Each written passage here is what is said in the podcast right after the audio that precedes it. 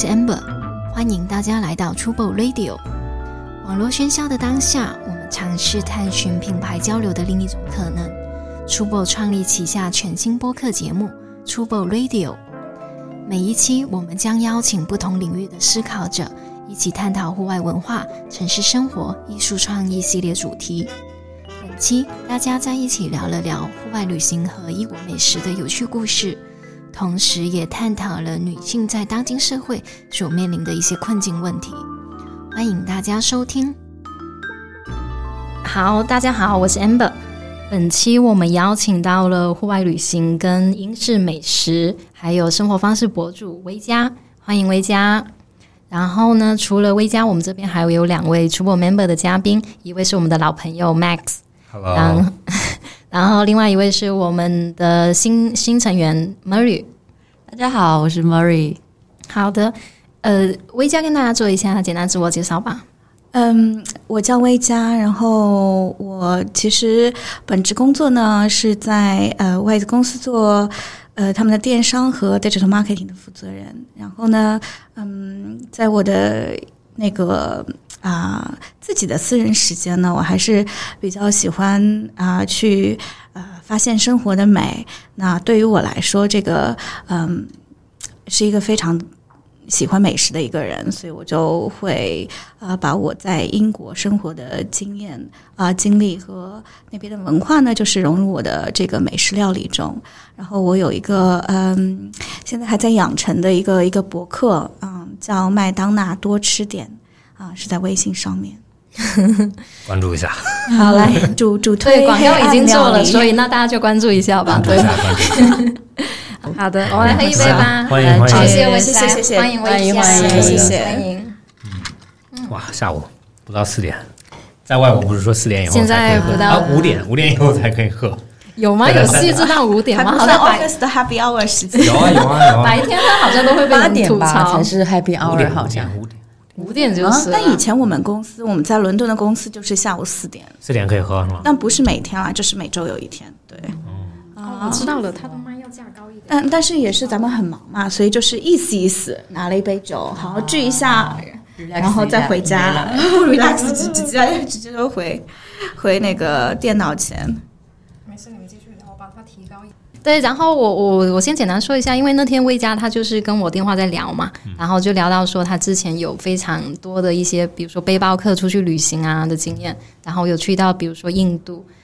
还有比如说去那个冰川、冰岛、冰川，对，然后就会有还有一些什么徒步啊什么这一些的一些经历，我我我就觉得蛮有意思的。就他自己还做了一个公众号，跟英国美食有关的，就是感觉可以看得出就很热爱生活的一面吧。我看了你公众号，然后我看你公众号里面很有意思的就是，你你还有举行过一个活动，就很久以前，就是邀请大家来来一起吃饭，然后还有一个活动，对吧？对对对，就是在国外，就是前几年有一个比较火的一个 concept，是从美国来的，然后叫就是它有一个呃一个一个一个名字，这个机构的名字叫 Eat With，然后 Eat With 是一个就是你在。呃，你是一个 home chef，而且你的手艺是非常出众的话，你可以就是呃通过一个平台，有点像那个呃 Airbnb，然后你可以在自己的家里 host 一个 dinner 的局，对，然后就是请不同的人来到你的家里。当然，这个就是呃先决条件是呃，首先你是非常好客的，然后你是非常 social，而且非常 adventurous。家里也没有太多值钱的东西，就配个什么保险箱、什么电脑什么的 都塞进去。对，你对对对，你知道他讲你讲的很疯狂，因为我原来在澳洲时候，我我大学毕业的时候，研究生之前我没事干，然后我就，然后那个时候 Airbnb 很火嘛，然后那时候我天天经常健身，然后我就在想，我说因为在外面买的东西永远。对健身没有那么好，因为他们很工业做了嘛，所以我就跟我朋友在讲，我说应该有一个 app，就是可以 food share，就是因为当时有 Uber 可以 ride share 就开车，然后我就觉得，因为周围一定有做饭做的很好吃的人嘛，所以你就应该可以从他那里拿吃的，然后我们还真的在他家里面晚上很晚，然后就像 brainstorm，然后写一墙东西，然后做一个这种 app，但是最后也没有做。但是因为在网上就很简单的 Google 了一下，哦，好像已经很多人在做了。Market research 做的很好，对对对对，没没有做。Market research 做完了，嗯，然后就结束了，做了，从来没有执行过。别人都在做，对。然后就因为 Airbnb 他们也都在都在做嘛，就去别人家。你你你有 host 过是吗？我有 host，但是那个就是前几年呢，确实有那种就是 VC 啊什么的，他们会投资这种中国的就是创业的这种 app，但是呢，就这个 market 实在太小了，就是它不 scalable。嗯嗯，等于说就呃，首先就是主厨也像我这种就是手艺还不错，而且。嗯，家里值钱的东西不大多，实在是不多。另外呢，就是中中国就这样一个非常前沿的一个比还还算比较先锋的一个玩的这种 concept，在中国这个就当今的这个呃氛氛围下，还是有点过于太先锋，所以没有太多的，即使是一线城市，也没有太多的就是嗯用户。呃，在这个平台上，可能它就是最多一个用户，就是一直一直呃在在 promote，在呃就是增长啊，这个用户可能也发展到嗯三百个就已经到顶了，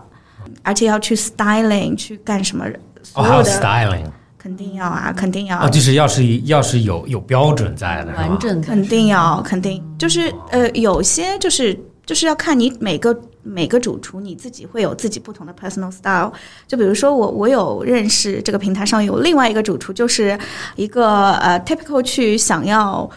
通过这个平台 赚钱的，因为每次他会补贴你一下，然后你就是这个如果你家里条件真的不大好的话，你你每次还是嗯就是每做每做一天这个菜，你可能还能赚个一千块吧，然后他就。嗯，他就他就会，当然你要 host 很多人啦，你要 host 十个人，然后呃，这个菜价你每一位是呃收多少钱，这个是你自己定的，这个你自己定的钱，就像 Airbnb 一样，但是它会有一个 recommended 的一个 market 的 price 给到你，嗯，也是就是这个平台跟这个主厨都相互在摸索，非常像 Airbnb 的这个 concept。然后呢，他呢就是，嗯，他好像有一个资源，然后就可以拿到那个就是进口的那种什么阿根廷的海鲜，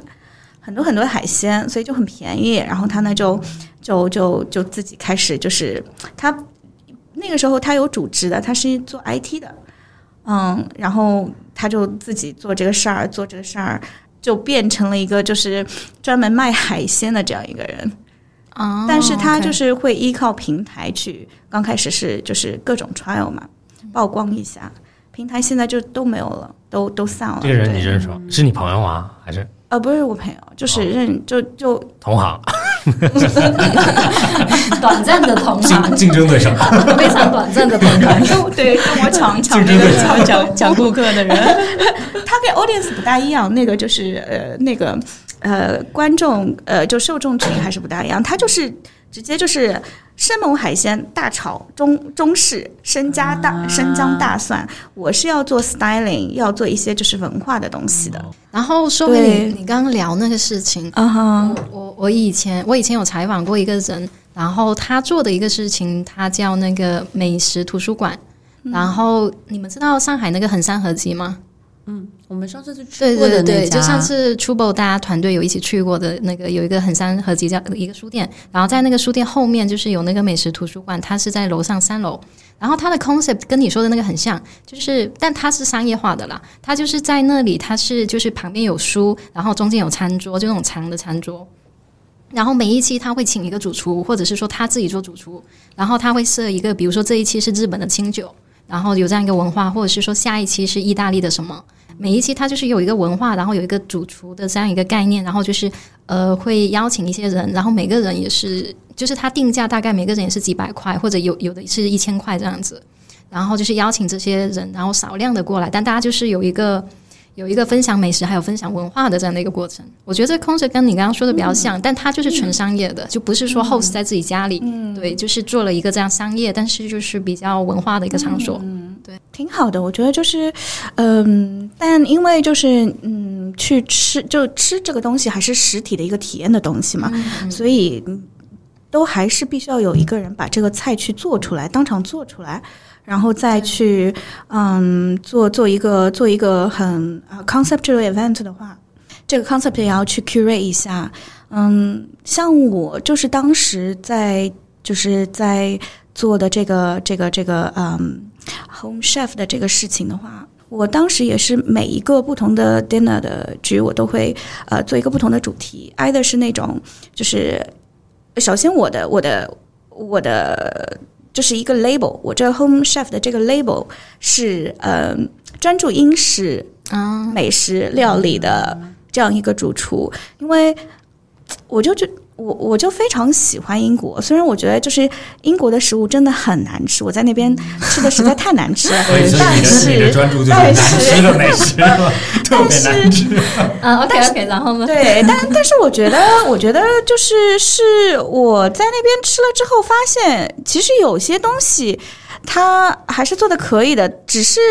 就是人民大众对这个就是烹调烹饪文化不是很 care，所以他们就是没有什么烹饪的技巧，本来还 OK 的原材料，对吧？英国的海鲜还不错的，又便宜，是很新鲜，应该是非常因为是靠海的嘛，就是一个岛国嘛。但是好好的东西被他们就是这样暴殄天物，就 就就不知道烧出来是什么东西。所以我就觉得，其实你一个是烹饪呃烹饪的方式，你稍微去嗯。嗯，优化一下，嗯，一就是技巧性的，一个是技巧性的去帮他做优化，一个就是可能帮他的就是一些呃传统的英国的食物和现在 modern 的现代的英国的食物，可以帮他去做一些结合和微调，然后再把它。嗯，怎么说呢？就是可以变得 localize 一点，就 就是比较适适适适合那个就是呃呃东方人的这个这个口味。所以其实还是我我我我每次都会去想一些不同的方式，比如说第一次就主打的嗯印印度餐，因为就是英英国人的就是国民食物，就除了 fish and chips，然后现在就大家就说呃 chicken tikka masala，就是。玛玛莎拉，呃，印度的玛莎拉鸡，嗯，然后是一个咖喱咖喱的一个食物。就现在其实就是英英国很多的，因为英国有很多的很多很多的印度和巴基斯坦的移民嘛，就七十年代的那个时候，所以就他们因为实在人数太多了，就他们的那个饮食文化就带到英国，然后就变成了一个非常非常主导性的一个。一个饮食文化，所以英国人说啊，现在我们的国民国民食物就是 chicken tikka masala，对，也是非常没有原则的一个决定。对对对对对，所以就他们英国人就觉得非常 OK，他们的那个就是饮食文化被那个 印巴人洗劫了。他可能本来自己没有很深厚的文化，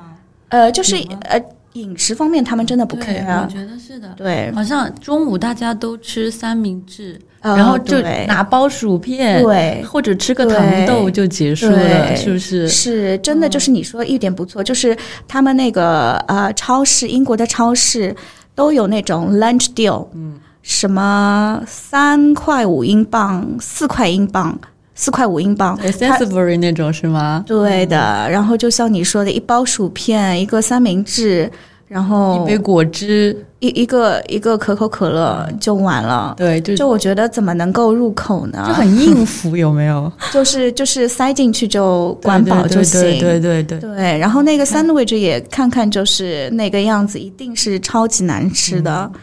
嗯，所以我觉得他们完全就是国民都不 care。但他们就是饮食文化是非常非常的，就是不 OK。但他们原材料很他们的有丰富的资源，对对对。然后他们的就是文学啊，文各种文化方面、艺术啊、音乐啊都很棒。所以，我我觉得可能就是，嗯，因为我是吃货嘛，所以。那我就每次都想要，就到不同的国家去旅游的时候，就看到有什么好吃，嗯，都想试着自己去去去，就是把它创作出来嘛。所以我就英国就是生活了一段时间，我觉得，哎呀，其实还是有一些英国的美食达人，然后他们做的东西挺好的。嗯，英国有一个呃，就是美食节目叫呃 BBC Good Chef，呃呃 Master Chef，然后嗯呃什么 The Best of Scot Scottish 啊，就他们有各种各样关于美食的，就是呃 TV show，然后做的东西也是非常非常的呃非常的创意，嗯，很有意思。然后他们会有，就那个时候我记得有一个在那边读书的。日本女孩子，她嗯，她都读到 PhD 了，然后是那种非常理科生的物理这种科目的，然后她就参加那个节目，就叫到那个呃，就是在 TV 之前就跟所有的各种英国人一起 PK 做那种英国的菜的创意，挺有意思的。后来我就粉他了，虽然他没有赢，但是我我我挺粉他的啊。OK。澳大利亚这边有啊，一样啊，Master Chef 那边也有 Master Chef，但是澳大利亚本来他就他们就很在乎吃的，很在乎，非常在乎吃的，对。然后然后又加上他们食材很很棒，然后因为移民很多嘛，印度人也很多，中国人也很多，嗯，你们那边广东广东人也很多，然后东南亚人也很多，所以他们就那边的，我觉得那边的所有菜都很好吃，就有可能回国以后发现。我我会有的时候莫名其妙想吃某个，比如说泰餐啊，或者新加坡餐啊，或者怎么样，或者越南粉啊，但是在中国就很难找到很棒的。在上海应该还好，上海上海还好，对，但是别的城市就比较难。对对对，但是你你在对，然后你在特别是文文化就是饮食文化很强的城市里面，就几乎找不到别人的别人的菜嘛。嗯嗯，对，所以但是澳大利亚那边，因为它有可能跟英国有点像，饮食文化不是很强，嗯，但是呢，它的它的原材料很好，然后就外外来的人就做很多很棒的东西，然后慢慢慢慢那边的厨师也就开始做很多很有很有意思，然后都带一点，就他们用原材料就都很大胆，比如说亚洲超市也都很多嘛，他们就很喜欢用各种不一样的材料去做奇奇奇怪怪的东西，对，就就是啊，这这都有梗的嘛，那种就是什么什么。就是比如说，就是牛排饺子啊，或者就就各种奇怪的这种创意料理吧，这个就叫做听起来很奇超级创意，对，非常有然后好听的就叫创意料理，创意料理，神 比比普通的贵四倍。对，然后上海也有一个很奇怪的菜系叫融合菜啊，对，就是就是你说的类似这一种。墨尔本都是融合菜，真的，就你去他们最有名的，原来有一个 chef 叫好像叫是。呃，Rockpool，Rockpool 是一个就是澳大利亚那边最有名的一个，在悉尼那边也有。然后它最贵的餐厅里面，它很多菜都是亚洲和西西餐融在一起。然后但是它是 steak，它的配菜都是带点亚洲口味的，就脑洞挺大的。嗯，我觉得应该就是我没有去过，嗯，澳大利亚。呃，一直想去，然后我这边也有一个嗯比较熟的朋友是意大利的，呃呃，sorry，是那个澳大利亚的华人嘛，然后就感觉就是嗯，就是跟英国的文化有点像，但是不完全一样。然后那边的人嗯都确实还是比较注重吃的，我看他就非常非常 care，就是美食美食方面的东西。你我我问一下，你做你做你说你做那个 host 的时候，你做什么样的菜？我很想知道英国料理是什么样，因为我我真我我不是在我不是在调侃你，但是我在英国吃饭的时候，真的就是他们拿很好的材料，然后把它毁掉。也还好吧，我觉得 Haggis 的很好吃啊，就那个 Haggis 是吗 Haggis 就是哦 Haggis，苏格兰不是。怎么了？你要分裂吗？苏格兰是比较，就是它有自己的点的嘛，就像 whisky，就苏格兰，所以说，但是在英国本本土，就是伦敦还好一点。伦敦还如果你要在伦敦，就是伦敦周围或者小地方是完全没有任何的可以吃的东西的。对对。对对对，你你吃的那些东西，你觉得非常非常糟糕的，一定就是它非常传统的英国菜。传统的英国菜的一个基基本，就是你回回归到那个维多利亚时代，那个时候就是那个 food heritage 嘛，它就是以 potato 为准的，就是英国和爱尔兰就这个两个国家人就超爱超爱那个土豆，就想到土豆就是他们可以各种各样的不同的烹饪方式，烤土豆啊，然后土豆泥，然后嗯那个薯片，然后呃薯条，然后薯条的 size，把所有东西都做的像土豆味道一样，对对，就甚至于他们会考究到他们对这个土豆的热爱，考究到那个薯条的，嗯，是带皮炸不带皮炸，切的是一个呃中指这么宽还是小小的，就这种非常小的细节，他们都很 care。就国民是非常非常 care 这一个非常不浅的食物，我也我也是醉了。然后又派派，就是也是他们，嗯，就可能是五五六十年代，呃，一九五六十年代那种，嗯，劳动人民阶层的一个主流的一个食物。像比如说晚餐的话，他们就会做一个什么叫呃 steak and 呃 kidney pie，这个就是把牛肉和嗯牛的那个呃肾，对对对。腰子，腰子，腰子，突然就很接地气了，怎么回事？对，就就就那那那那个应该是应该是肾吧？我还以为他们不吃内脏，我以为所有外国人都不像中国人一样爱吃内脏。就现现在能够不吃不吃，但他们这个因为因为牛牛肉贵嘛。所以他们要有一个东西去，就是填填补一下，所以一半一半这样比较就是经济划算，又吃得到牛肉的味道，所以他们就把这个 steak 和那个肾牛肾就就切块，然后 stew，这样就是炖用。再放点放点酒，放点那个就是他们的 IPA 那种 Black Beer 这种的，就去去腥去去味，然后上面再放一个那个 放一个那个酥皮面皮，然后就好了，就很简单。我其实我在家冬天的时候，我会经常做这个派，嗯，就他们不同的派，除了这个 Steak and Kidney，你任何的就是呃蛋白质的东西，你都可以去做派。你有鱼派，有 fish 派，然后有仰望星空派吗？仰望星空我做过，真的吗？就很有名的一个梗，就是。因为英国人是很喜欢吃派嘛，然后他们把那个 herring herring 是吗？嗯，然后把它这样头朝上，就然后就是一个一个插，一个插上去，这样仰望星空派，对，就很黑暗料理，很很黑暗，真的就一一一拿上来，大家都懵了。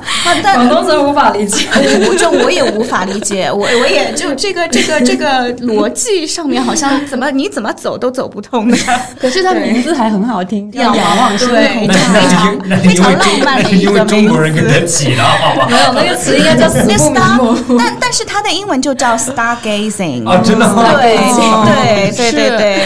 嗯，我这个脑洞真的是这这个出乎意料。对，然后在在在中国是买不到活的那个 herring 的嘛，生鲜，所以我就那天我就到那个我我就想，就什么鱼，其实。这个是一个就是 styling 的东西，它它在这个派线里面已经有三文鱼和呃他们那边的 cod 一起一起炖好了，就是插的一根根的这个 herring，我估计真的是他们哪装饰的哪天喝多了，然后就在厨房里一边喝一边做，然后就说我们干个这个事儿吧，嗯，但我我就找不到那个 herring，我就只能用秋刀鱼代替。那个时候我也不知道上海哪里有卖。哪个菜场有有卖秋刀鱼、生秋刀鱼的？除了那个日日料店，然后还有烧烤店，所以我就后来就就到一个烧烤地方，我说：“哎，那个老板娘，你你们晚上少少少烤两个，你你给我那个六呃四呃六六个，然后就是我们买六个，然后就是嗯。”鱼头和鱼尾都是往上，就是插上去。啊。鱼头也是，对 对对对，这个不是仰望星空，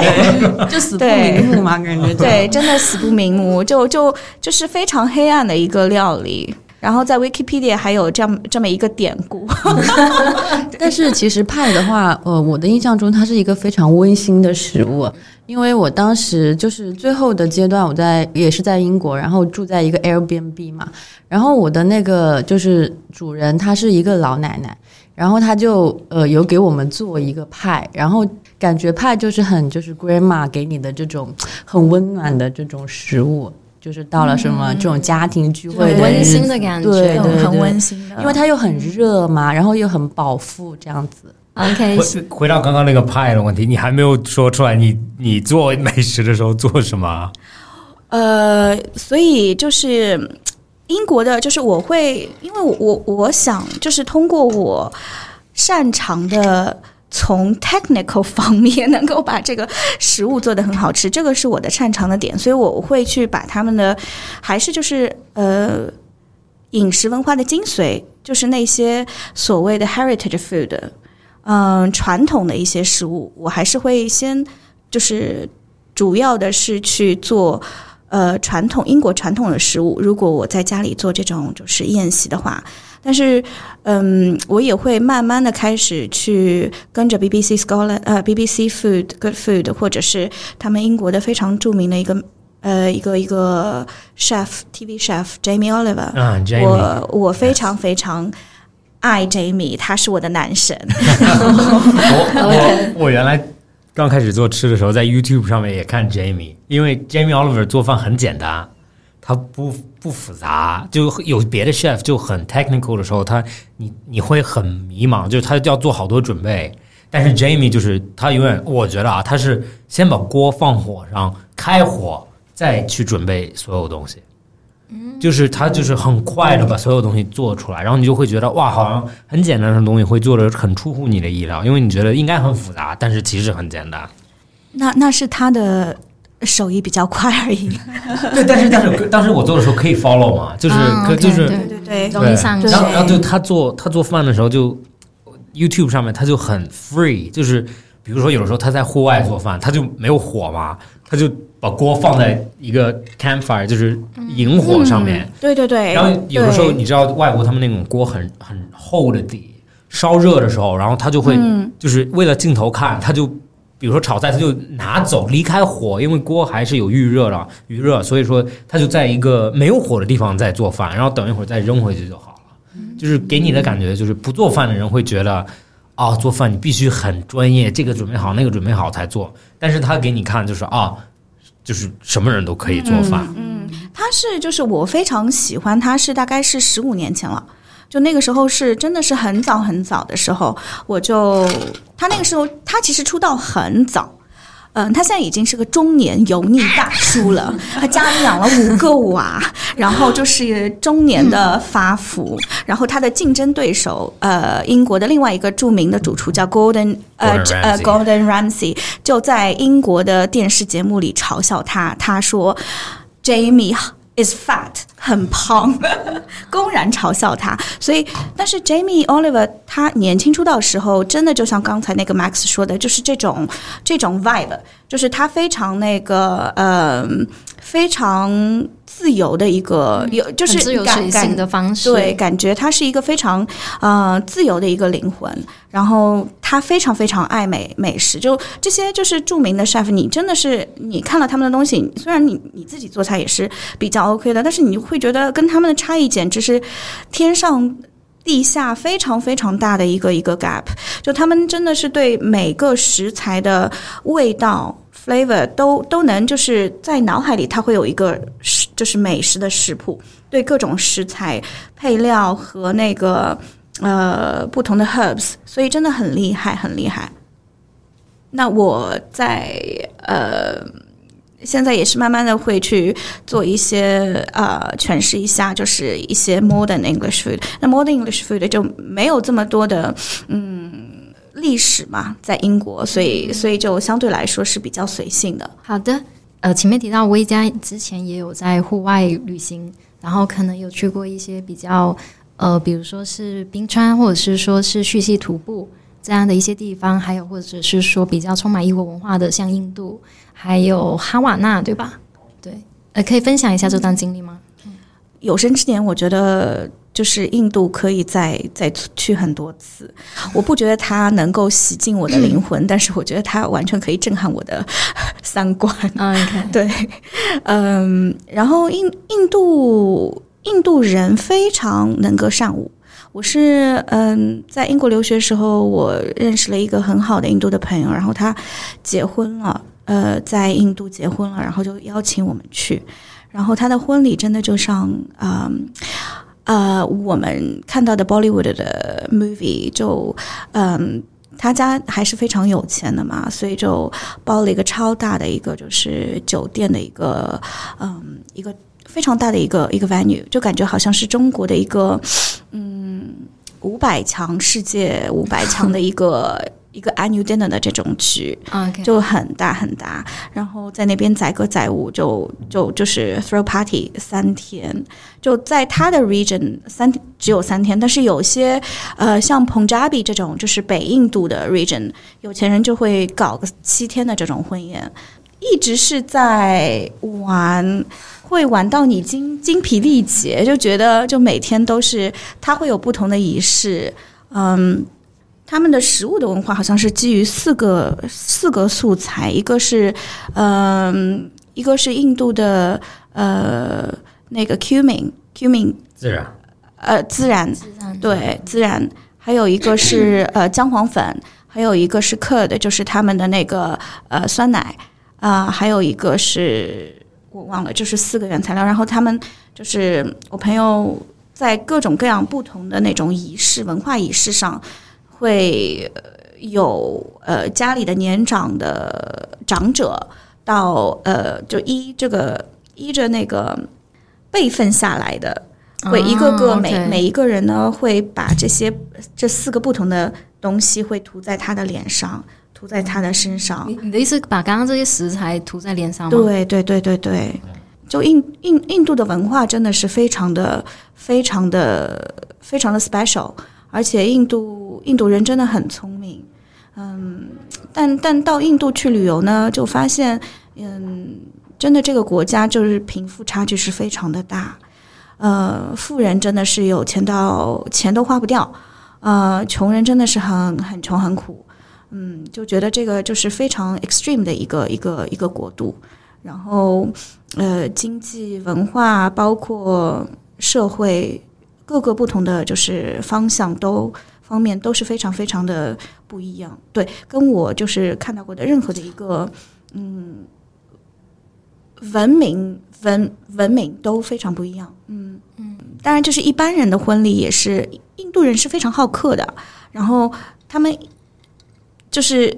印度的穷人也要结婚，婚礼对他们来说是一个非常大的仪式，因为印度人他的骨子里面就是喜欢载歌载舞。就是每个人都喜欢，包括我，我我那个朋友，他是，呃，现在在呃法国高商一个一个大学，法巴黎的大学的一个呃一个 senior lecturer 教那个经济学的教授，然后就是这么一个斯文的。嗯，职场的形象背后，他在那个婚礼上还是载歌载舞，他就是这个身体是柔软到，我觉得，就是这个这个应该是酒的功劳。这个他他他不怎么喝酒，但是他他就就是嗯，还有他的奶奶姥姥，就是整个家族的长辈和。小朋友就可能是五六岁的小朋友，就全家都上台去跳舞，跳那个芭蕾舞的舞，就真的很嗨。这个我觉得就是非常的热情，就他们，嗯，就这个音乐和舞蹈是他们的，就是呃深入灵魂的一个一个一个部分，嗯，所以印度就是印度那种比较低的阶级。他们即使他们再再穷，他们也会愿意花个呃，可能二三十人民币去去电影院去看一个宝莱坞的一个电影。就是娱乐这个元素在他们的骨子里面还是非常根深蒂固的。嗯，我觉得这个其实其实挺好，因为就这种就是这种国家真的是人民的生活是很难的。当然，就中中国人民生活也是挺难的，但是。对吧？就他们那边就是遇到的难度是，呃，就是生死的这种这种，就是你穷人穷到你必须靠着每一天你都去就是工作拿就是每每一天的工资，嗯，整个整个民族他会比较乐观，嗯，就因为有这些就是载歌载舞快乐的一面，所以这个我觉得是相当好的。我去。我去古巴去呃那边啊、explore 的时候，也发现他们也是一个非常就经历了。哦，真的很难以想象他们经历了多多少国难，就这个国家真的是超级多灾多难，那他们的人民还是非常非常的热情，非常好，然后他们就是好像你感觉就是每个人自己都会有一些能够去嗯去自我 heal 的嗯本领，就他们也是非常非常的喜欢跳舞。喜欢古巴的那种，就是古巴的音乐，嗯，就是很很 warm，所以我觉得就是旅游不能让我找到自己，但是可以让我拓宽眼眼界，然后就把一些就是那就不同国家好的一些文化的一些点，我也可以拿拿来主义，然后再放在我自己身上。当我遇到挫折，我怎么样子去去 overcome 这些挫折？嗯，会给到我一些就是自我调节的一些一些一些 insights，所以我觉得这个旅旅游还是一个非常好的一个事情。那那在你的日常生活里面，或者遇到挫折的时候，你怎么去？就比如说学到什么？就嗯那你就是换一个换一个思维来啊考虑这个事情啊。他们作为一个对比来去评判自己吗？还是比如说跳舞 会去解决问题？还是你怎么样子去，你怎么样子去看待这个事情？你可能你怎么样子把自己不要就是太置身于这个事事件中，你把把自己抽离出来。印印度就是一个非常宗教的一个国家，嗯你可能就是想想着善意，想着好的卡嘛，想着一些好的能量、正能量嘛，对吧？嗯，就是肯定每个人都会有很多很多，就是好好多次你过不去的坎，你觉得你过不去，但是你必须还是要过去。但是我觉得旅游其实多少给了我们一种角度，就是这个世界上有另外一群人是这么生活的，然后这种生活方式可能给到我们一种启发，对。对，然后你在面对眼前的小事的时候，你就会觉得好像可以比较坦然的。就当然困难还是要自己去解决，但是你会比较坦然的去解决。对，茉莉这边之前我记得是在也是在英国留学，对吗嗯，是的，是的。？OK，你在旅游或者是说在英国期间有没有发生一些让你印象深刻的事情？嗯，就还就其实感人的事情还蛮多的，因为我是那种比较容易被感动的这种人。感 感人的事情吗？对对，因为有一次我在呃我在瑞士的时候，然后他们那个有一个特别小的地方叫做什么伯恩还是什么地方，反正一个特别小的地方。然后周日，然后全程都歇业，我们就很无聊，就去一个小山顶上去眺望全城风景。然后突然就听到那个爱尔兰的那个笛声，你知道吗？嗯，然后他吹的就是那个 Brave Heart，然后我就，诶，我说怎么回事？然后我就跑过去看，然后有一对新人结婚，啊，我们就遇见了一场婚礼，然后就看他们就是他们在瑞士，然后但是是用那个苏格兰的那种就是音乐啊，然后那个服装啊，然后在那里结婚，然后我就觉得哇，好感动啊，就有一种他乡遇故知的感觉。虽然我也不知道怎么来的，就可能在欧洲遇到英国人有这种感觉吧。遇到遇到老乡，对，因因为因为我真的很喜欢苏格兰，因为其实我没有机会去苏格兰读书嘛，我是在曼城，呃，然后就但是我就很喜欢爱丁堡。其实呃，男人穿裙子嘛，那边不是，呃对然后呃，可能会有有一种观念，会觉得男男孩子穿裙裙子会有一点就怪怪的嘛那种感觉。然后，但是我看到他们穿那个裙子，其实他们是有一个历史原因的，好像，嗯嗯，对，对，他们会有一个那种保护啊，OK，他对他们他们不算是真正的裙子吧？就是裙子我我知道，但是嗯他们叫 kilt 嘛，但是它而且它里面是是不穿东西了，对啊，嗯，这个这个也要录下去吗？就这还录得下去的，最你会被被最 Apple 屏蔽吗？最正宗的是不穿东西的，对，啊，OK，没有我们在探讨历史，然后对，这是历史。然后当时我跟我朋友一起嘛，然后我们两个人就在讨，其实我们两个人也在悄悄讨论，然后就想他穿了吗？是是不穿，就是他等他坐下的时候再穿，啊，他没有穿，我输了。对，但是苏格兰人民，我觉得就是他们就真的很勇敢。你们看过《勇敢的心》吗？那那个 Braveheart 嗯是那个 Mel Mel Gibson 是吧？嗯对，没看过，但都知道那个。大家都知道那个片片段嘛，对吧？就是他们，就是我不知道怎么说了，但是大家都有那个片段，脸上画的有那个蓝蓝白蓝黑色的那个东西嘛，对吧？对，然后他们的食物我也很喜欢。然后我不是很喜欢哈利波特嘛，然后杰克罗琳的那个哈利波特、啊就是在那个 Elephant 的什么什么那个咖啡馆写的我我知道，因为因为因为今年二月份的时候，我我去爱丁堡了，哦然后然后我就发现爱丁堡就是哈利波特的城市，就是所有东西对。然后他们，然后我们那个我当时有一个导游，然后我就听他讲，然后他说那个 J.K. Rowling 在那个咖啡写的，然后他说隔壁有一个那个呃墓地，嗯，然后墓地上面里面其实 J.K. Rowling 有时候没事干，他就在那边转嘛。然后他角色的名字很多是墓在里面挑的？对，是墓碑上的人，然后他就是凑的，对。哇然后那天我我我说啊，我去看一下吧，然后进去了，感觉太阴森了，然后我就赶快走了，还下着雨，然后就走了，但是没有真的看。啊但是他们的墓地真的就很奇怪，他们的墓地大家都会进去看。对对对，我经常玩着玩着就发现自己在墓地里面，不知道为什么，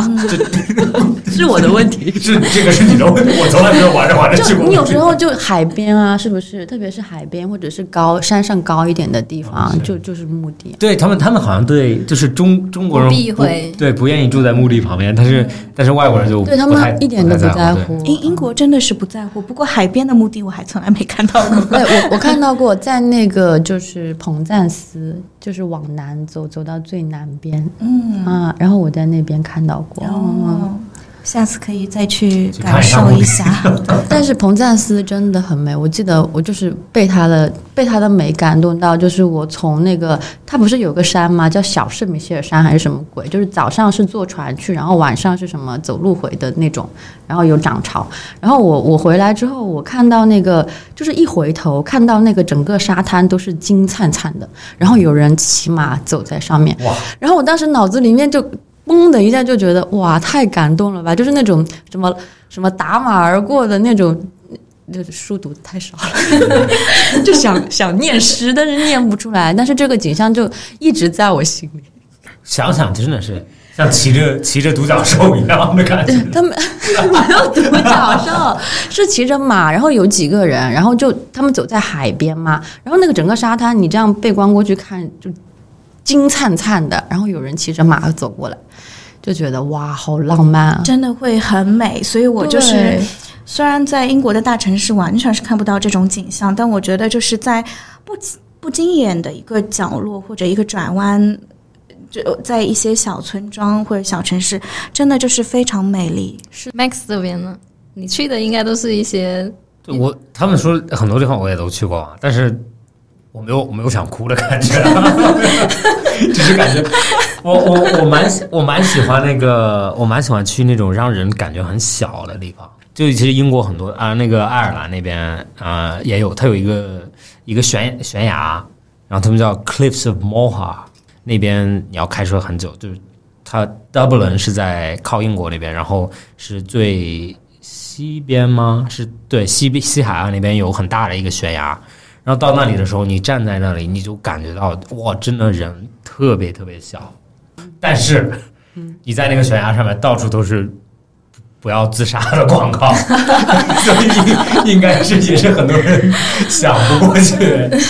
对，但是真的就上面很多电话号码，就说要自杀打这个电话，要自杀打这个电话。澳大利亚的时候，我们在还是在山上那个学校，夏天的时候会有火灾，然后他们就会要求学生们每一个宿舍，就是一个宿宿舍十四个人，你们每天晚上轮流去山头看有没有着火，就是你要在山上，然后能看很远嘛。然后你在那里坐着看外面，然后就没就是它的它的它的系统是，比如说第一个小时是一个人，第二个小时是两个人，然后每个人要做两个小时的班，所以第一个人是自己，最后一个人也是自己。然后呢，我就是我是最后一个人好像，所以刚开始的时候就刚就是我是凌晨四点好像还是五点，然后我就到那里的时候有一个人在，然后我就跟他聊天嘛，然后等了一会儿，他他要去睡觉了，他好像六点他要去睡觉了，然后那时候天还很黑，然后我自己坐在那里，我要坐到六点到七点，然后七点的时候我要叫所有人起床，然后我自己在那里没事的时候我就看天嘛，然后在那一个瞬间的时候，有人在的时候我没有感觉到，但是没有人的时候，我就觉得天突然变得好大好亮，就是你看到的星星多到真的是数不过来，就是然后你会觉得星星离你越来越近，然后每一秒钟都有流星在，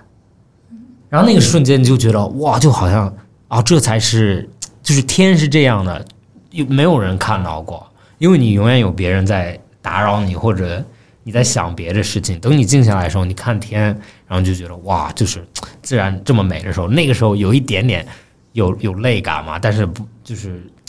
微就是微小的感觉，没有你看到独角兽在 那是马好吗？真的是从沙滩，想象一下，想象得到，想象得到，加微信了吗？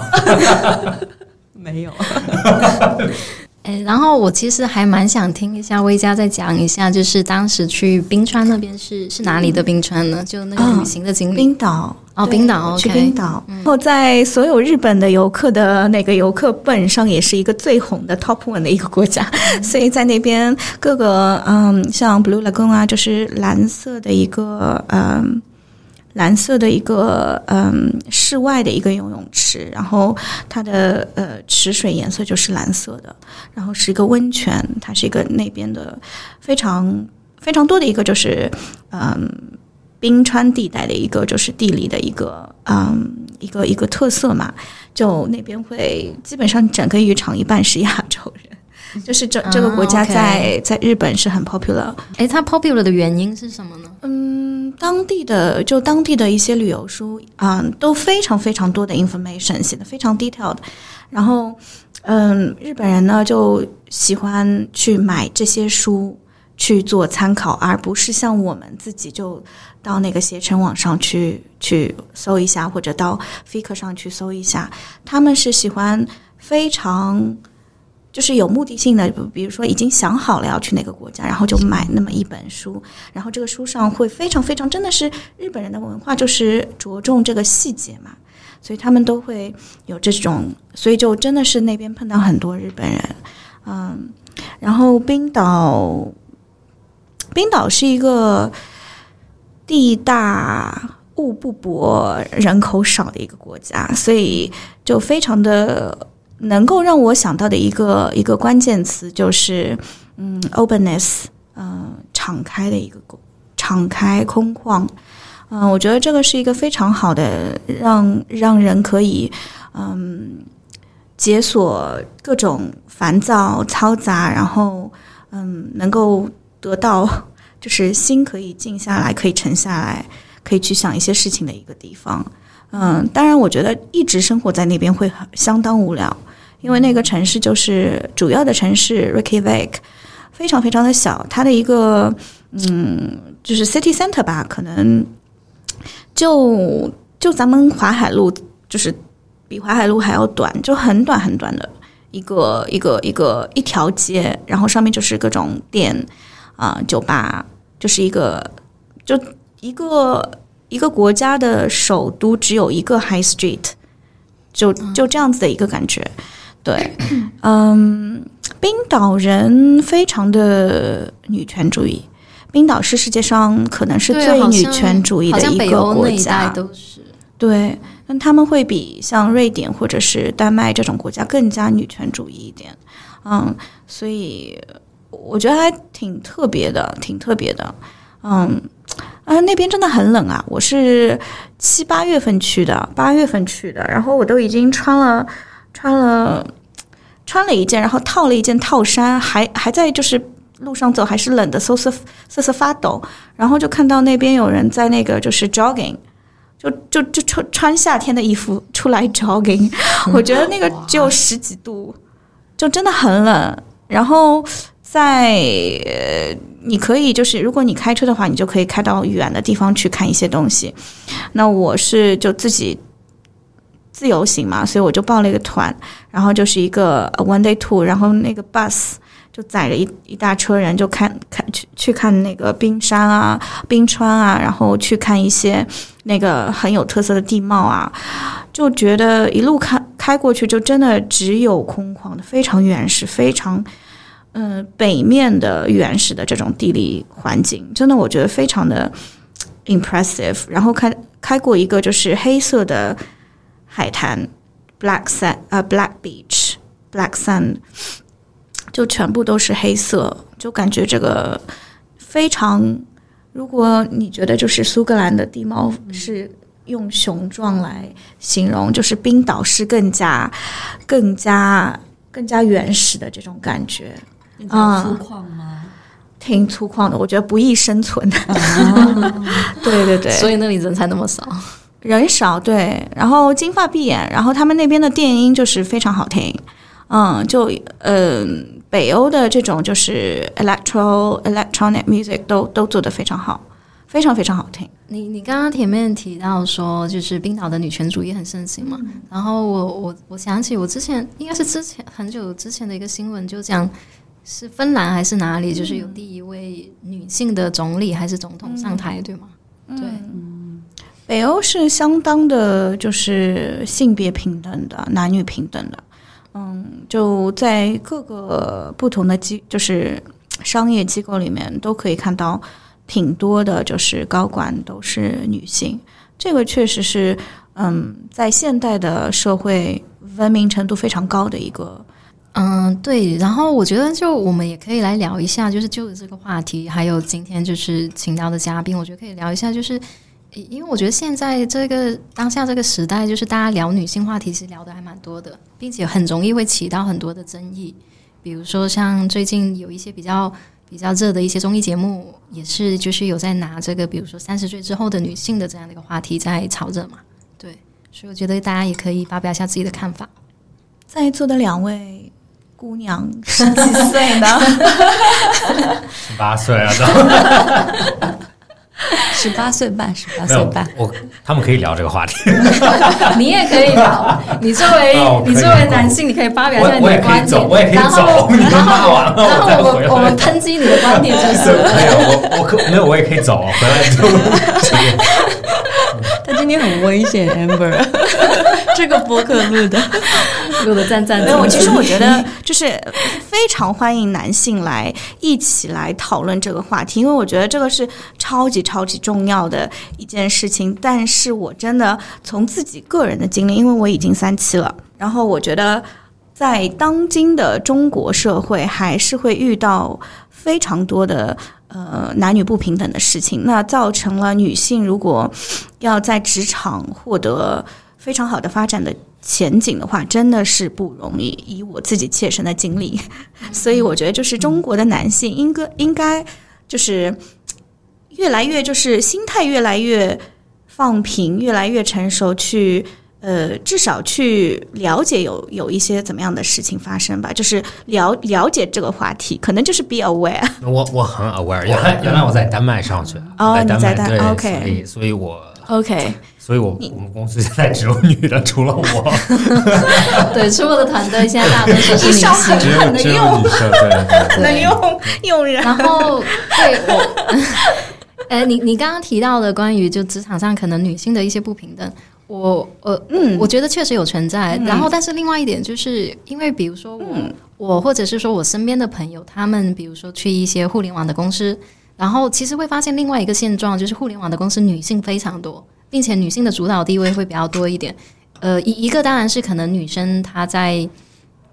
她可能对创意的观察比较敏锐，或者是说她对互联网一些呃心理的观察比较细腻，所以其实有很多，比如说像互联网比较重要的一些运营的角色，或者是说一些产品的角色，其实还蛮多女性的。就这个是我当时看到的一个现状，对，所以我觉得可能也是互联网给到大家的一个机会。就是呃，我们女性可以说在一些比较擅长的领域，然后也是可以处于一个领导的地位，对，嗯，对。但是，但当然，我也觉得就是在传统的一些行业里面，还是会有你说到的那种现象，对，因为大家观念上就是习惯是说男性做主导，然后可能女性是一个辅助的角色，对，嗯，我觉得这这个你你你就是你的观察是非常正确的，但我觉得就是还是多多少少就是。就是在西方已经说了这么多年的男女平等，而且这个就是深深的印刻在每个人的脑海中。就是西方的发达国家，不是那那些就是 undeveloped countries。所以我觉得就是我是自自然而然的，我觉得就是这个应该就没有什么问题吧？就就是不管是谁，对吧？只要你随着你的心愿，你去努力，你都可以呃获得你想要的这个结果，对吧？但是我现在真的回国之后，我觉得挺不一样的。就我在职场，我也是在 somehow 在互联网行业吧，做电商或者在 digital marketing 这个行业里面，还是会有相当大的一部分都是，特别是嗯，老板、领导、领导者都是男性，但是感觉还是女女生可能就是女女生会呃做事情比较细腻。然后女生跟人的 communication 的呃这一个方面呃跟人的人际交往是一个强势，因为我们会嗯非常自然而然的可以 get 到一些就是嗯 communication 或者 interaction 时候的一些小的一些 social 的一些一些点，然后这个是我们非常嗯优势的一个 skill sets，所以当然我觉得就是。我看到的很多中层都是女生，但是你要往上走了，当然像很多女性还是选择结婚生子。这个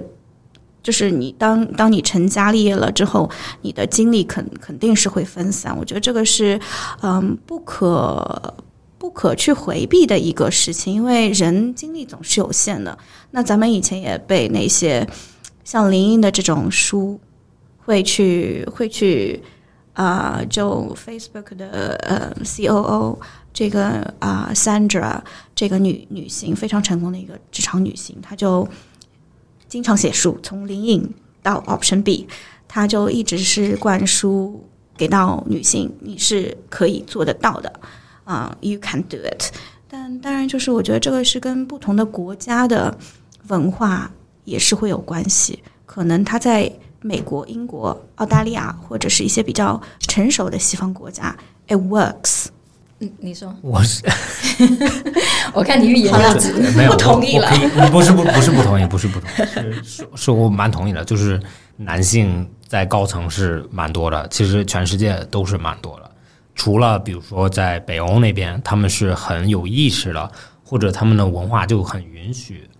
嗯。女性当主导地位嘛，因为他们是母系国家，就像咱们看就是那种原来的那些海盗们，Viking 这个文化，其实它都是女权主义，因为因为男人在海里面不知道回得来嘛，所以女性是作为陆地上的主导地位，这个是历史里面的文化的一个部分。那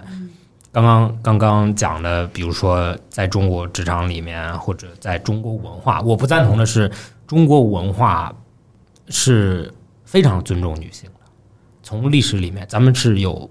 女性的呃皇帝，对吧？就是武则天，武则天，对啊，是咱们咱们是有的，咱们是比外国早很多的。那所以在这个里面，真正的嗯问题应该不是这个文化本质尊不尊重女性，是现在的职场模式。有没有为女性开拓一个很好的发展渠道？因为，因为我我说这个点，我我相信你你不赞同的是，因为就是你去看，没有，我我觉得就是有一些赞同，但是就是很简单。我想补充一点，就是我我觉得就是现在最难的就是，比如说一个中中层的女性的中层，她永就是当然你下属你要去说一些话，可以去嗯来。Please 你的老板，然后就是比如说是一个公司一个一个大公司的一个一个一个 GM 对吧？但是我觉得从信任这件事情来来来说，就是男男性更更加会去选择相信男性，就是在信任度上，而且呃，女性的话，我觉得真的是。嗯，就不不管他有多能干，他还是会多多少少被这个所谓的就是 social social 上面，大家还是会对这个女性的要求要远远要高于男性，就是等于说这个女生要做的要付出更多的努力才能够获得那个男生能获得的就是东西，所以我觉得就是特别的特别的难。对这这个我这个我完全赞同，就是在职场职场方面上，是不公平了嘛？就是这个这个是 fact，就是事实就这样子。那需要改，我也我也很赞同。但是就是从另外一个层面上来讲，家庭层面上来讲，家庭是我觉得啊，最少是母母母系作为主导的。就是在中国，一个男人就是普通男人，把钱交给老婆，这是非常正常的事情，对吧？就是有可能，有可能现在，有可能现在就不那么正常，但是原来是女女人管家，男人管事业，然后钱金钱一般都是女性管，因为女性分配的更理性，男人会在某种程度上乱花钱啊，或者这个东西是社会里面就是有可能，嗯。就是公认的事实吧，就是男人莫名其妙的买一些奇怪的东西也是很正常的，或者他花钱没有考虑的比女性长远。那在文化里面，比如说有有歌是世界世上只有妈妈好，但是没有歌是世上只有爸爸好，因为咱们是母系社会，咱们是更尊重女性的。但我觉得中国就这个就是母系社会这个词，好像就 就是。就是就是有有可能有可能我用的词不对吧？但是我的意思是说，就是你想，有可能是妈妈更重要，妈妈是妈妈陪孩子。我我从小是我妈妈我奶奶，然后我的姑姑们，然后我的我的姨，然后我的表姐们跟我跟我给我给我带大的，然后我就对女性的尊重是非常非常高的。那男性朋友或者怎么样，就是我们就是一起做事情。一起做，比如说打篮球啊，一起你要你要有一些 idea，你想分享，你有一些生意你想做，那你就你找一些男性来。但是你真正依靠的还是更多的是母母母性这个感觉在的，这是这是我的看法。嗯，我觉得可能你你我 我觉得可能你比较 lucky 吧，你是。你是妇女们把你这个就是养育成人的，我有有点理解刚刚 Max 提到的，他他其实提到的也是我觉得现在文化有的一个现象，就是包括文学作品，或者是说大家在谈论的时候，很多时候就是母亲是一个切入点，然后可能父亲未必是一个很重的切入点，就大家关注度是在女性的这一块，对，就就这一点我理解。其实我觉得就是从另外一个层面也怎么说呢，也是。就是这个社会 ask too much 啊，for from women。你要在工作中，你要怎么怎么怎么样？你要逾越这么多的，就是难关，你才可以就是 keep your job，或者是 do a good job，或者 please your boss。然后你在嗯，你在生活中，在家庭里面，你又要必须要就是。就是客客客，嗯，怎么怎么说呢？你你要你要你要做一个，就是你要进得了厨房，出出得了厅对对对，你要你要做这么样一个好的妈妈的一个角色。那我社是不是社会的这个视角应该稍微有点，就是已经已经 twenty twenty 二二零二零年了，稍微可以就是嗯，更加更加的去把它就是关注到事物的本质上，而不是。就是当然，我我觉得非常同同意，因为女性本身就是非常关爱的，有这个关爱的特质，就真的是非常的 caring。这一点就是男性就是出去打仗啊，然后去狩猎啊这种角色的，所以，但我觉得。我我其实我现在看看到各种各样的就是公众号的推送，比如说 Know Yourself，比如说那个武志红，比如说那个呃陈玉，他陈玉 Joy，他是美美国纽约的前前副市长等等等等这些所有的所有的所有的公众号大号 organizations 个人 KOL，他们都是在讲 Know Yourself 怎么样子，就是特别而且这些话题是讲给女生听的。OK，我觉得这个是很好，能够让现在的可能是九零后、九五后获得我们八零后完全没有的这些呃思想上的一个一个一个帮助或者扶持，让让让中国的年轻一代至少可以认知到一些事情的本质，看先看到，先先 be aware。但是另一方面，我觉得这么多的信息，这么多的噪音，到底最后能够让我们中国的男性这么大的一个群体，让他们能够意识到我们女性在经受一些什么，我觉得这个也是相当重要的。就 otherwise 就是变成他经济，又是在赚女生的钱了。女生已经够难了，对，真的我是这样子感觉。而且我觉得，就是我身边的一些就是我有一些很好的男性的朋友，他们也是做。比如说互联网的高管什么的，就他们在工作职能上是非常非常非常非常优秀，但是就他们可能不像你是被 被妇女们养大的，没有我这没有我这么幸福，他们是比较不平衡。非常不平衡，我我觉得，所以我会要做一个他们的，比如说是阿姨的这种角色，去给他们灌输一些他们并不能从老比较比较 traditional 的妈妈那边或者是家庭那边是是获得的东西。这个我理解，就像 Amber 你之前讲你的室友问你可不可以帮他洗衣服是吗？对我之前我有我有一个男的男的室友，然后他他是非常，我希望他不会听这个。他是非常，他是非常中国式钢铁直男。然后他有一天就有一天，他有一双鞋，就是一直放在呃，就是一直放在地板上嘛。然后我就随口问了一句，我说：“你这个鞋干嘛一直放在外面？”然后他说：“就是鞋脏了，你要不要帮我洗一下？” 就以为你要洗是吗？我当时我当时就发毛了。我当时我说：“你自己找一个阿姨吧。”对，我我的意思是自己请一个阿姨帮他洗。对，然后但是这个事情，我就是从这个事情，我刚刚我我非常能感同身受。你刚刚说的，就薇佳刚刚说的提到，就是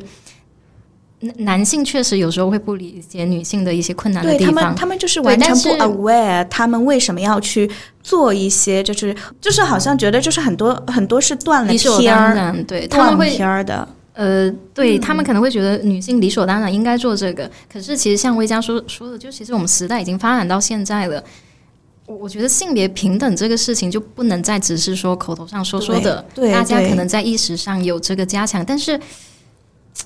但是我我个人不太喜欢就是这样子单方面去反推，因为我觉得，我觉得本质上，当你你拿性别，你拿性别本身作为一个标签，然后去斥责另外另外那一方，我觉得这个方式都有点危险。就是女性可以以女性的这个性别困境来说。我希望我要求你怎样，但是男性也可以以他的性别的难处来要求女性，所以这个关系会永远处于一个对立的状态。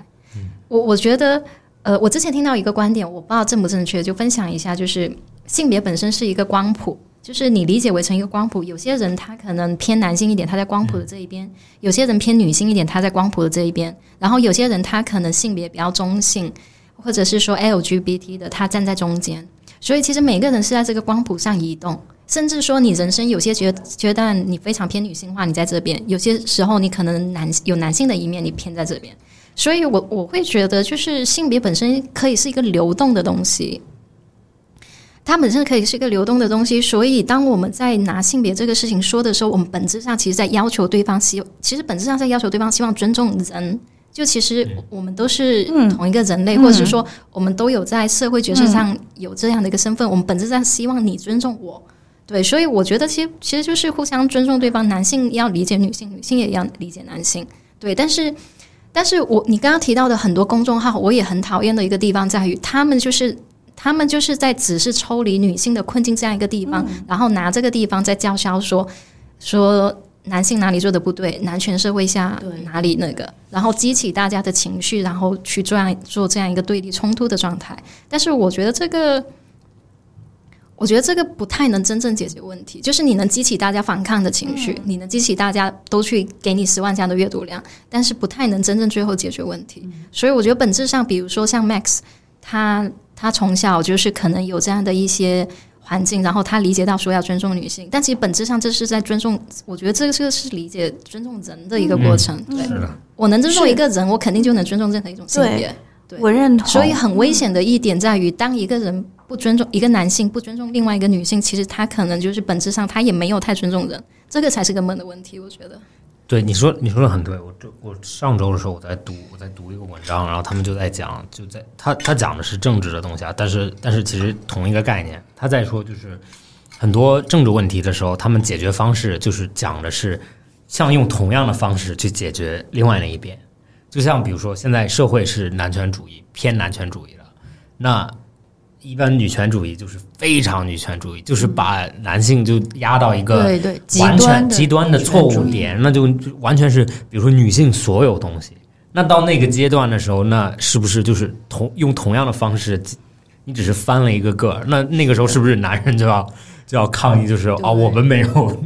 我们没有这种这种这种机会在职场里面。然后，但是另外 chance of 对 voice 对吗？对但是就是我觉得就可能就是男男男生嘛，特别是中国的，就其实男生也背负着很大的压力。嗯就这个性就是这个整个性别群体的，就有很就父母给到就是儿儿子好多好多的 expectation，对，两方面都因为性别这个身份，其实备受备受苦恼。我我觉，得，我觉得这个 topic 其实很 interesting，因为我觉得就是社会已经社会经济已经发发展到这个阶段了，但是就是以前的这些所谓的包袱还没有完全被被被打开。外国人，咱们觉得，比如说他们是男女很平等，但是其实只是他们社会对他们的要求很低，就是你只要开心就好，你做你想做的事情。但是在中国，因为咱们中国文化很久嘛，咱们的系统很完整，所以要求，比如说你要孝顺，咱们也讨论过孝顺这个问题，你必须孝顺。那孝顺的责任，其实大部分的责任压在男生身上。那这个东西在国外是不存在了，就是或者他们对这个东西没有那么重视。那比如说，那同样反过来就是女孩子要很早的结婚生子，然后女性就有这种压力。那这种各种大家体会不到的微妙的点，导致咱们回来以后觉得啊，中国某些点他做的没有国外好。但是其实我想，我想 push back 的意思就是，我说的是，其实中国它的系统是非常好的。它是有可能在某种程度上，或者在危机时间的时候比国外好。就你可以看到今年疫情，咱们现在没有戴口罩在做 podcast，但是我我听国外的 podcast，大部分都变成 online，就是或者 Zoom podcast。那这就是呃，大家多听话或者多遵守这个系统，你只要遵守这个系统，你的社会就会往前走。不是不是，因为因为你我的男老板又要我貌美如花，又要我穿的很 low key，又要我工作能干，又要我加班，然后社会又说，哎，我我的同，比如说，就我只是 example，我的同事女女同事又异样，比如说异样着看看着我，哎呀，这个这么大年纪还不谈婚论嫁，然后你出去，比如说你出去，就是你到那个婚恋市场一摸，哎呀，怎么都这样子，然后都这么不尊重人，为什么？就是比如说啊，就是各种各样的，就是就是我听说的所有事情和我自己发生的事情的所有的融合，就变成了这么样一个一个比较 typical 的一个故事。那么这就是现在的二零二零年，就这个事情不仅发生在我身上，发发生在现在九零后、九五后的女孩身上，就这这些就是外在的会对你发生的事情不会改变，只你能改变的只有你自己。当然这但但是这个这个这是我我认为是一个。呃，一个 bad circle 是一个永远破不了的一个一个 loop，所以怎么样子来破这个 loop 呢？但能够让中国的所有的就是中国人更加幸福一点呢？那就就只能去就是 influence 我们的另外的一一个性别的类别，就是我我 push 我 push back 的又点我 push back 我 push back 点真真的就是 好精彩啊！来来，这个上不了 Apple，对对对，我今天后面都只 Mar，能看就是我 push back 点是有可能遇到很多糟糕的人，这是糟糕的人，很多对很，但是这不是糟很多，对，但是这不是糟糕的这不是糟糕的国家或者糟糕的性别，就是你在意大利，意大利大家都被偷过，难道所有意大利人都是贼吗？就是这不对，就是你是遇到了这些，但是就是我我也我也就是我也觉得就是很不好，这种东西当然不应该存在，但是解决这个方式的问题不是说所有男性都是这样。我我知道，但这个是你有 awareness，但是你是这就是可能少数的，你又留过国，呃，呃又出过国，又又是就是爸爸妈呃妈妈就是女性这个群体对你的 influence 是比较大的，所以其实你的那个就是背景是跟大多数中国男生的这个背景是非常不一样的，包括我爸也是也是那样很很 typical 的一个就是中国的钢铁直男，不懂怎么样子去表达自己的 emotion，然后就是就是在家里就是成很多年会就是因为他的这个就是这这这方面作为人的人性的这个能力的就是弱化，而造成这个家庭不是很幸福，可能吧，反正 但我觉得其实我嗯，我我也其实我也想补充一个点，因为听大家聊到这么多，就是像我们嘉宾说的，就是要改变这种现状，要去就是影响男生嘛。但是其实从我这边看来，因为我也是呃，在一个女性嘛，在职场上，然后我也也遇到过很多问题。但是我更想说的是，除了男性，其实我们女性自己本身也很重要。我发现，就是中国的女生对女生很严厉。就是呃，在哪方面？就比如说像呃呃，比如说你催催婚、催育，很多时候妈妈她会来直接跟你说，就是她希望你快点生孩子，或者是说快点结婚怎么样？然后她这她说她这样的出发点都是为你好，可是当你反过去问她的时候。呃，说你也经历过这么多，或者是说你的婚姻、你的生育的经历是幸福或者是不幸福的，他不会去反思自己曾经就是遭受过的这些东西，然后他只是说大家都是这样，所以你也要这样，就希望我的女儿也要这样子，你也应该顺应潮流去怎样怎样，就包括刚刚大家说到的那种 spoiled boy，他是怎么会被宠成这个样子？我觉得他的妈妈。他的家庭，因为妈妈在家庭里面会有一个就是教育的责任嘛，就爸爸可能经常不在家，然后他妈妈肯定是对他千依百顺，可能就他觉得球鞋脏了，妈妈就会帮他洗，他就会有这种概念说，啊，那我鞋脏了，那我周围这个女生。要不要帮我洗一下？这种就是妈宝男的思维，他将周围的女性辐射成母性的角色，然后帮他做一切就是这种打理的事情。这个就是这个就是我刚刚讲的，就是他没有足够尊重人，就是不光是就是有可能男生他不敢问，但是他脑子里面是想让男生去洗的。有可能家里的角色就是爸爸比较严肃，所以不要问爸爸。但是那爸爸就是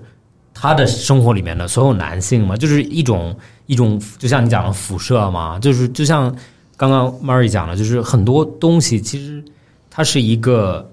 这咱们这个年代的小孩子们是非常奇怪的，因为咱们是第一代独生子，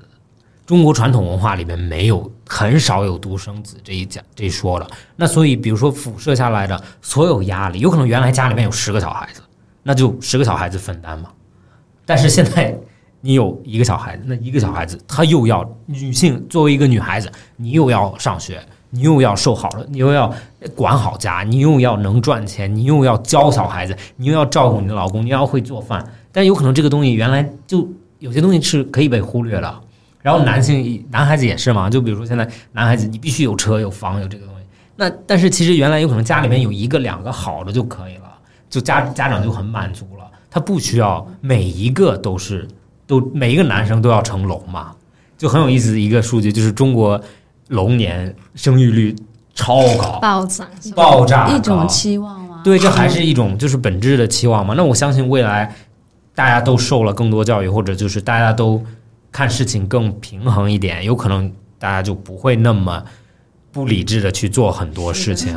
而且女生的话，我觉得就是你自己的精神的独立很重要，因为在我们过去的传统历史中，就是很长一段时间，女性对于男性是一种依附的这样的一种形象，就是你的经济来源、你的生活都是由这个男人来提供的，甚至在古代还有什么母凭子贵啊，然后你要靠生育去巩固你在这个家庭中的地位，然后可能女性在这样。这种传统的一个浸润中，可能就觉得啊，我是需要靠这个男人我才能活着的。那我觉得我们这一代人，然后慢慢往后走，我们是要培培养一种特别更加独立的女性意识，就是我不需要依附谁，我就是我自己，然后我是可以通过我自己的努力。来获得，就是像你刚刚说的，我想要过的那种生活啊，所以因为我不需要依附你，所以我在很多事情上我就有自己的决定权。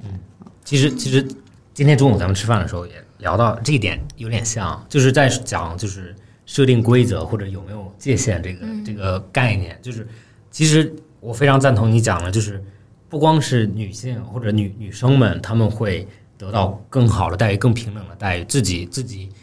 不依附于别人，靠自己。那其实男孩子在这个里面的时候，他也会理解，就是需要理解，就是你也需要会洗衣服，你也需要会做饭，你也需要会买菜，你也需要会做所有东西。那等大家都可以做这些东西的时候，就会得到一个真正的平衡点，就是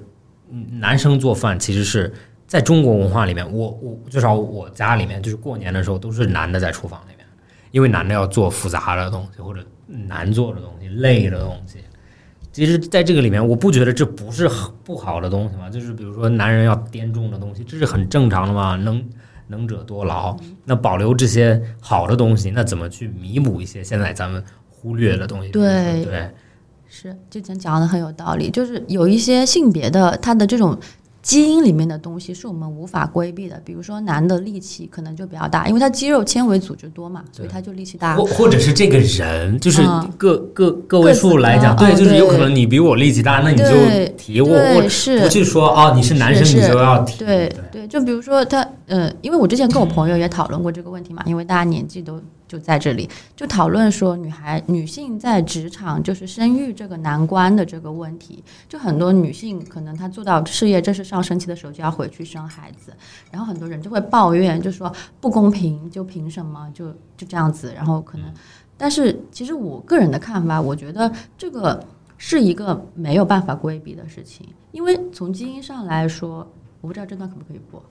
就从基因上来说，就女性她生育，男的他没有办法生，啊，这个是没有办法解决的一个问题，对不对？更重要的是，这个社会对于女性她生育的这个期间，你能不能就是向她提供保证，或者是说女性自己在。生育的这个过程中，能不能去做一些自我的提升？就是我我的想法，虽然我可能讲的解决方法不对啊，但是我的观念就是，大家要变得更 positive 的去看待这个事情。其实还是回还还是回到中午讲的，就是科技到了一定地步。就是作为一个女性，你没有没有真正的必须什么时候之前生小孩的，嗯，有可能只是文化里面要求你就是越越早生你越越安全啊，对对。但是现在没有这个这个概念了，所以说你可以很晚的生，然后只是问题是社会里面他还没有认知到可以很晚的生，或者就是也不是说晚吧，就是靠后一点生，这个东西没有任何问题。嗯，然后那有可能是比如说在别的地方他们的医学稍微发达一点。他们就理解了这个概念比咱们早一点。那在中国，慢慢慢慢一线城市里面，其实生育年龄就是稍微大一些，大家都也不会真的抱怨，因为你没有为你没有真正的遇到很多，比如说医医疗上的问题。那咱们需需要改的，或者就是下一代人一定会有的概念是，他们会很接受这个东西，因为他没有被这个东西创造有任何烦恼。我觉得现状在于，就是因为因为性别因为性别的关系，生理生理上的因素决定了说，比如说我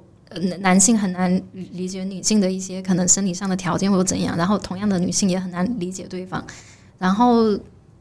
因为你你你始终就是，比如说我我作为一个女性，我受到一些不公正的对待，或者是说有一些男性，我不管他是因为理解还是不理解，我不管他是出于怎样的动机，他可能侮辱了我某些地方，然后我要做出一种一种抱怨，或者是说我要提出来，我觉得这个始终还是有帮助的。就提出来是有用的，就是因为我们刚刚也提到嘛，就是凡事过犹不及嘛，就是前几天我在听另外一个博客，另外那个博客就在讲，呃，他在他在讲的是。他在楼梯里面，然后听到了一个男的和一个女的在争吵，然后他看到的时候，应该是那个男的，就是动手了，碰碰那个女的了。在我的认知里，但是讲博客那个那个女孩子是个女孩子嘛，所以她那女孩子我理解，看到男的，她她也不会去真的去动手。但是如果我就是我作为我自己在街上，如果看到一个男的打一个女的，我不在乎什么，我一定打这个男的，就是你。就是我我理这有可能是最大的问题点，就是有有些人觉得我我我打女的是可以的，或者我我碰女的是可以的，就在我的眼里面，就是女人是你是因为你比她强壮很多嘛，你就不可以去对，然后任何女的来抱怨的时候，那就立马是你的错，就不是说呃不是抱怨，就是任何事情提起来是男女纠纷的时候，那就一定是如果有肢体接触的话，那一定是男人错。因为你是强壮的那一方，你可以控制你自己，就像一个大人打一个小孩子，这个有可能比喻不太恰当，但是就是大人打小孩子永远是大人的错，就是你为什么要打小孩子？是你自己失控了吗？但是在中国，有可能很多很多时候会发现，就是男人去动手了，但是反而是女人过来道歉，或者女人去挽，就是挽留吗？对，就是就是你你懂我，就是我不知道这是一个奇怪的现象或者怎么样。很奇怪，这种对，但是但是是有发生的吗？之前有个例子，就比如说有有明星，就是啊、之前是那个柳岩在那个谁的婚礼上，然后做伴娘，然后就是被男性就是就是有一些不好的动作，啊然后结果变成他出来道歉，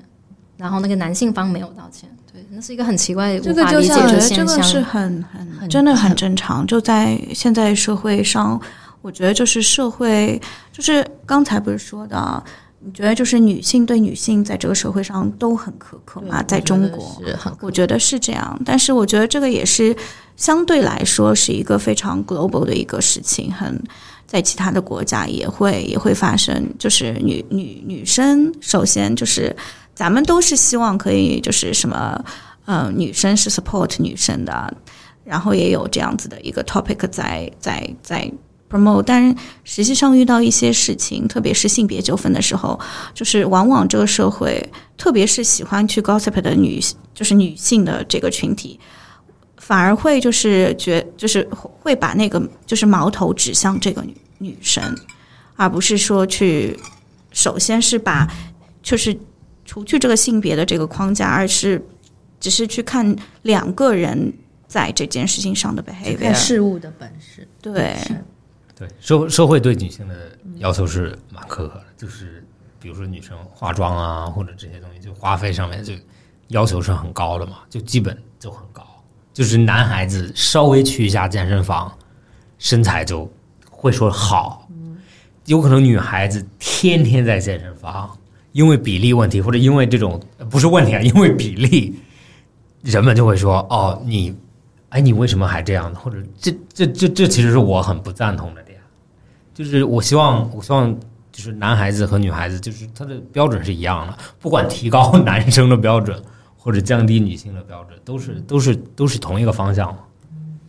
对，就回到最初，就是 Amber 刚刚说的，就是回归到本质，其实是对人的尊重。嗯，就是不管是男性还是女性，就不要去故意的去，嗯、或或者是说很多像那种媒体提到的，就是去激化男女之间的这个矛盾，来吸引眼球这种。要回到物事物的本身，然后去尊重人的本身，我觉得这个比较重要。而当我们这一代有了这种意识之后，我们会去影响，就是可能是我们的下一代啊，然后或者是在影响周围的人啊。那我觉得整体来说就会越来越好。嗯赞同。Cheers。我们换个话题吧，对，就越聊越沉重了吗？这个不能再聊下去了。我们绝对聊一下播不了。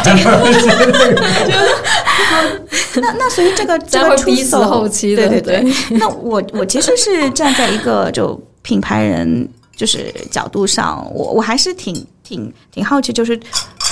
Tubo 这个品牌的发展的发展的一个规划。其实其实其实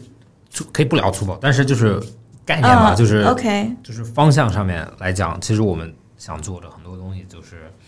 就是比如说我们的服装做两个码嘛，刚刚也讲了，就是男码和女码，然后我不想区分女生，我不想太挑女生的身材，就是说女生必须怎么怎么样，你必须腿多细，胳膊多长，腰多粗，然后才能穿我的衣服。我我希望的是。就是所有所有女人，我就是我我不在乎你是男人或者女人，你男生也可以买小码，女生也可以买大码对，就是 unisex，就是说作为一个很平等对待所有人的，然后我们也不去 judge，就是不去评判任何人的生活、生活方式，就是不管怎么样，但是我们是我们有自己的嘛，比如说我们很希望人们可以更低碳一点，我们希望人们买就是去你的 local 当地的菜市场去买东西，我希望你认识你卖你水果的那个人，我希望认识你卖你菜的人，希望认识你卖你牛肉、卖你别的肉的人。就是这这其实都是我我现在也试着去做的东西，就是我我买菜，我每次去同一个菜市场，去同一家，然后他慢慢慢慢，其实你会体会到，你和他有一种简单的沟通的时候，他会比如说你你你喜欢什么，或者他知道你喜欢什么，对他会帮你留，或者他会跟你说，哎，这个好，那个不好。他也会问候你，就比如说你买菜的时间变了，他就会说，哎，最近怎么现在这个点来？对对，哎，嗯好久不来啊，或者怎么样？对，然后就比如说理发也是，我就同一个地方做所有东西都去同一个地方，然后你建造建立一个小的圈子，在你自己生活里面，你会发现有可能这个东西可以弥补你很多你原来需要在线上去找的优越感或者娱乐，就是你有可能不需要发朋友圈，你就很开心，不是说回归生活的本质。对对对对，就我同时我也不评判，我不是说我的生活最好嘛，就是我只是一种方式，不是说啊所有东西菜菜市场的东西，其实有些东西是好的，就是它比如说你想要进口的什么东西啊，你当然要在那里买了。对，但呃不是 supermarket 就超市，不是菜市场，就是有些有些东西我我我也会做评判嘛，就是比如说有些东西我买超市的，有些东西买菜市场的，它是有有有一个区别在的。对，然后但是有些就是你去支持当地的就本土化的东西，你会发现自己有一种优越感。然后还有一点是，你去菜市场买东西的时候，如果你带自己的袋子，你是不创造几乎不创造太多垃圾的。嗯，就你唯一的垃圾就是原来我我试着垃圾分类嘛，不是我必须垃圾分类，然后然后我在超市买东西的时候，就每个东西都要开塑料，每个东西都要开塑料，你必须有两个垃圾桶。但是我去菜市场买东西以后，我发现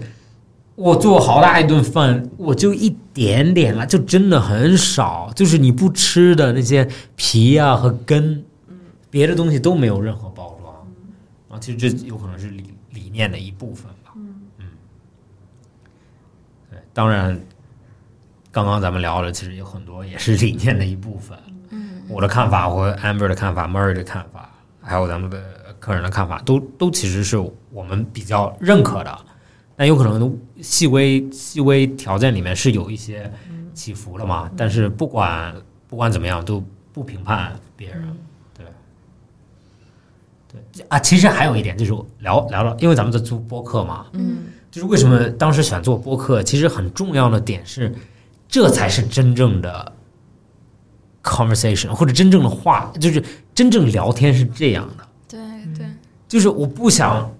十五分钟，就是五分钟三十秒给你一个 sound bite，就是你播一下就马上告诉你就啊，你听听完就你就立马三十秒就做了一个评判。我希望你听我们的东西的时候自己有自己的看法，你当然可以不赞同，你也可以赞同。